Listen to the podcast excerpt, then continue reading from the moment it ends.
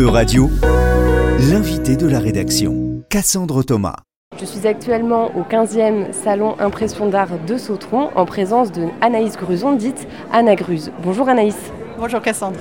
Anaïs, vous êtes artiste peintre, autodidacte, spécialisée dans l'art animalier parce que vous êtes sensible à la cause animale. C'est une cause qui vous tient à cœur. Alors, comment vous est venu cet intérêt pour l'art, puis pour l'art animalier? Dès toute petite, en fait, euh, j'ai été sensibilisée à l'art euh, avec mon père qui peignait et dessinait beaucoup. Donc, euh, le voir faire, ça m'a incité quand même à avoir cette sensibilité pour l'art. Je dessinais et je peignais à côté de lui. Et par la suite, quand j'ai commencé à peindre, donc il y a à peu près 8 ans, j'ai commencé avec des paysages ça me plaisait. Et un jour, j'ai décidé de faire des zèbres. Et là, il s'est passé quelque chose. Il y a quelque chose qui est passé dans l'œuvre. Dans j'ai transmis quelque chose à la toile, toute ma conviction pour la protection animale. Il y a quelque chose qui s'est passé. Et quand les gens ont vu cette œuvre, ils m'ont dit on ressent des choses, ça nous fait des émotions. Et ce jour-là, j'ai compris que ça allait être mon moyen de parler de mes convictions à ma façon. Vous dites que vous avez commencé par peindre des herbes et effectivement, toutes vos, premières, œuvres, ce sont des espèces africaines. Ensuite, vous avez commencé à peindre des espèces venues du monde entier. Qu'est-ce qui vous a fait euh, évoluer dans ce sens? Alors j'ai commencé avec les zèbres et je pense que c'est pas un hasard, c'est parce que euh, bah, déjà à cette époque-là, je me sentais un peu euh, différente avec justement mes discours sur la protection animale, cette grosse sensibilité que j'avais vis-à-vis de la nature. Et ben, on se sent un peu comme un zèbre en société, c'est-à-dire un animal un peu bizarre avec ses rayures. Et par la suite, ben, en fait, la cause animale, ça, ça touche malheureusement tous les animaux. Euh, et donc sont arrivées bah, toutes les autres espèces sauvages euh, de notre monde. En regardant vos œuvres, j'ai l'impression qu'il y a beaucoup, beaucoup de réalisme, parce qu'on identifie immédiatement euh, les animaux dont il s'agit. Et d'un autre côté, on est plongé dans un monde totalement abstrait. Il y a dans vos œuvres beaucoup de, de couleurs, d'éclats qu'on ne retrouve pas dans la nature et qui font aussi l'originalité de votre œuvre. Comment est-ce que vous, vous décrivez votre style de peinture alors c'est une bonne question. Moi je le décris comme euh, semi-abstrait parce que voilà il y a une part d'hyperréalisme comme vous l'avez dit et euh, une part abstraite sur le fond et le pont est fait entre les deux grâce à des craquelures comme si l'animal était progressivement en train d'éclater sur la toile pour laisser voir le fond abstrait. Donc on peut le lire de différentes façons. C'est soit l'animal qui disparaît progressivement de la toile, un peu comme pour alerter en fait sur les espèces animales qui disparaissent petit à petit, mais aussi on peut le voir d'une autre façon, c'est l'animal qui laisse voir ce qu'il a à l'intérieur de lui. Un peu comme si on cassait la coquille d'apparence et qu'on se retrouvait face à toute la richesse de la vie animale. C'est un peu ce que j'essaye de transmettre dans mes tableaux. Anaïs, vous peignez des portraits d'animaux et c'est vrai qu'on a l'habitude de voir beaucoup de portraits humains. Donc est-ce qu'il y a un choix par là d'essayer d'humaniser les animaux en, en les représentant sous forme de portraits? Alors effectivement, ce sont des portraits, c'est souvent des gros plans. Il n'y a pas forcément un, souhait conscient d'humaniser les animaux parce que personnellement, j'ai surtout envie de me concentrer sur l'animal. Il y a déjà suffisamment d'humains partout dans notre monde, donc laissons un peu la place aux animaux. Euh, l'idée, c'est vraiment de se plonger dans la vie animale, d'avoir un tête-à-tête intense avec l'animal que je représente. Et c'est aussi l'idée de ne pas faire que des portraits contemplatifs, mais aussi des portraits qui font réagir, donc que ce soit via le regard, via la tête de l'animal qui explose, euh, les jeux de, lumière, les jeux de texture. Voilà, c'est fait pour faire réagir plus que pour montrer la beauté de l'animal. Lorsque l'on regarde vos premières œuvres, c'est uniquement des portraits d'animaux, comme je viens de le dire, et euh, petit à petit, on voit que, notamment pendant la période de coronavirus, vous avez commencé à peindre des animaux en couple. Oui, tout à fait. C'est arrivé avec euh, la période du Covid, où là, on a tous connu la distanciation sociale, qu'on a plus ou moins bien vécu. Mais à cette époque-là, euh, il y a eu un documentaire très intéressant diffusé par Arte qui s'appelait Le pouvoir de la caresse et qui parlait du côté essentiel du toucher pour les animaux et aussi pour nous les humains, parce que nous sommes des animaux avant tout. Et euh, ça traitait justement de ce, côté presque animal dont on a besoin pour avoir un lien avec l'autre, pour rentrer en contact avec l'autre. Et en fait, j'ai trouvé ça très intéressant. Donc, bah, j'ai préféré peindre des couples d'animaux qui se touchent justement, parce que je me dis, euh, pendant cette période du Covid, bah, peut-être qu'on s'est rappelé en fait notre côté animal, parce que le toucher nous a manqué.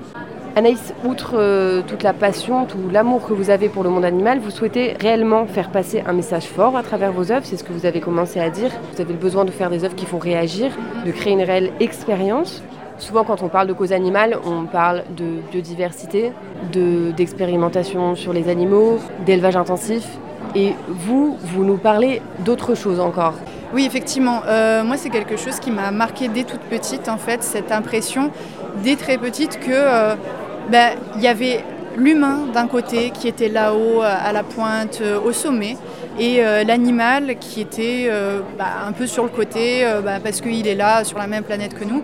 Et il y avait un antagonisme vraiment cruel entre l'animal qui est la bête, bête, euh, et, l'humain intelligent, la technologie, etc. Et en fait, je ne comprenais pas cet antagonisme, je le trouvais euh, injuste, ça occultait complètement euh, toute l'intelligence de l'animal, toute la richesse de la nature. Dès très petite, en fait, j'ai commencé à, m'opposer à ce, type de pensée. Je voulais, euh, je voulais apporter quelque chose justement pour l'animal, pour lui redonner du crédit.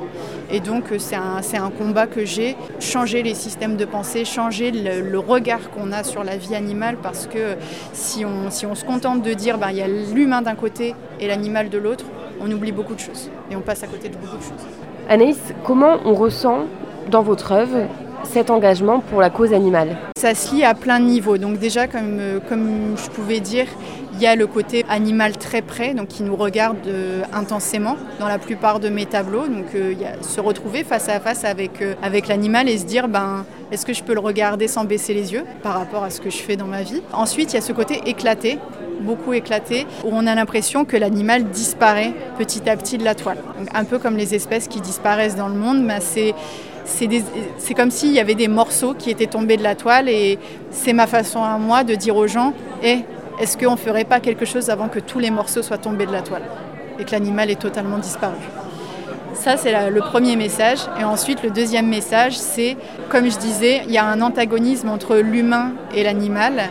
Et en fait, bah, dire euh, en fait l'animal il a peut-être beaucoup de choses à nous apprendre finalement sur nous-mêmes et sur lui-même également sur la nature et je trouve ça tellement ironique de, mépriser en fait la, nature qui nous a donné vie que bah, je veux rappeler ça en fait et dire bah, casser la coquille d'apparence de l'animal, arrêtez de voir juste un être qui est différent de vous et regardez ce qu'il y a derrière. Et en fait, ben derrière, qu'est-ce qu'on voit? C'est la projection de couleurs, un peu comme si euh, la vie animale nous éclaboussait avec toute sa richesse. C'est une façon de redonner des, lettres de noblesse aux animaux du monde entier. Chaque année, vous versez une partie de vos bénéfices à des associations qui sont engagées dans la protection animale. Est-ce que vous pouvez nous en dire un petit peu plus sur les associations? Comment vous les avez choisies? Euh, Quelles sont-elles? Alors, soit des fois, c'est via des expositions caritatives où là, les associations sont déjà choisies donc je vais regarder l'association en elle-même et si ça me va, ben voilà, je ok, si j'ai des ventes qui sont faites pendant cette expo, ça revient, une partie revient à l'association. Soit je les choisis moi-même, donc c'est des associations avec lesquelles j'ai l'habitude de parler, comme euh, Free Life qui s'occupe de sauver des grands fauves de la vie de cirque où ils ne sont pas forcément euh, bien traités et puis ils ne sont pas dans leur milieu. Donc euh, ils les remettent dans des réserves naturelles. Ça, c'est une cause qui me touche profondément. Donc je vais leur donner une partie volontairement spontanément. Soit ça va être des centres comme le centre Athénas dans le Jura, qui est un centre de soins pour animaux sauvages vraiment connu dans la région, où là j'ai passé euh, plusieurs jours avec eux à m'occuper des animaux, donc à vraiment me plonger dans leur quotidien. Euh, donc en fait, la connexion, elle se fait comme ça avec les associations. C'est soit j'ai travaillé avec eux directement, soit je les ai rencontrés, on a eu l'occasion de parler, leur projet euh, m'a parlé, m'a correspondu. Alors aujourd'hui, Anaïs, vous exposez euh, ici à Sautron, à côté de Nantes, mais vous n'exposez pas euh, qu'en France, vous exposez aussi un petit peu à l'international et en Europe en particulier. Oui, euh, là en octobre, je vais exposer en Belgique. Ensuite, j'ai déjà eu l'occasion d'exposer en Angleterre au Wildlife Artist of the Year. Donc c'est une exposition qui regroupe des artistes européens mais aussi euh, du monde entier en fait, qui sont spécialisés en art animalier et en protection animale. J'ai aussi pour ambition d'exposer si possible en Allemagne. J'ai quelques pistes mais pour l'instant euh, je croise les doigts et, euh, et peut-être en Suisse, donc c'est sur le territoire européen. Et l'idée, pour l'instant je fais des conférences en France de temps en temps sur la protection animale, mais le gros objectif ce serait si possible d'en faire ailleurs en Europe, que ce soit en français ou en anglais. Merci beaucoup Anaïs.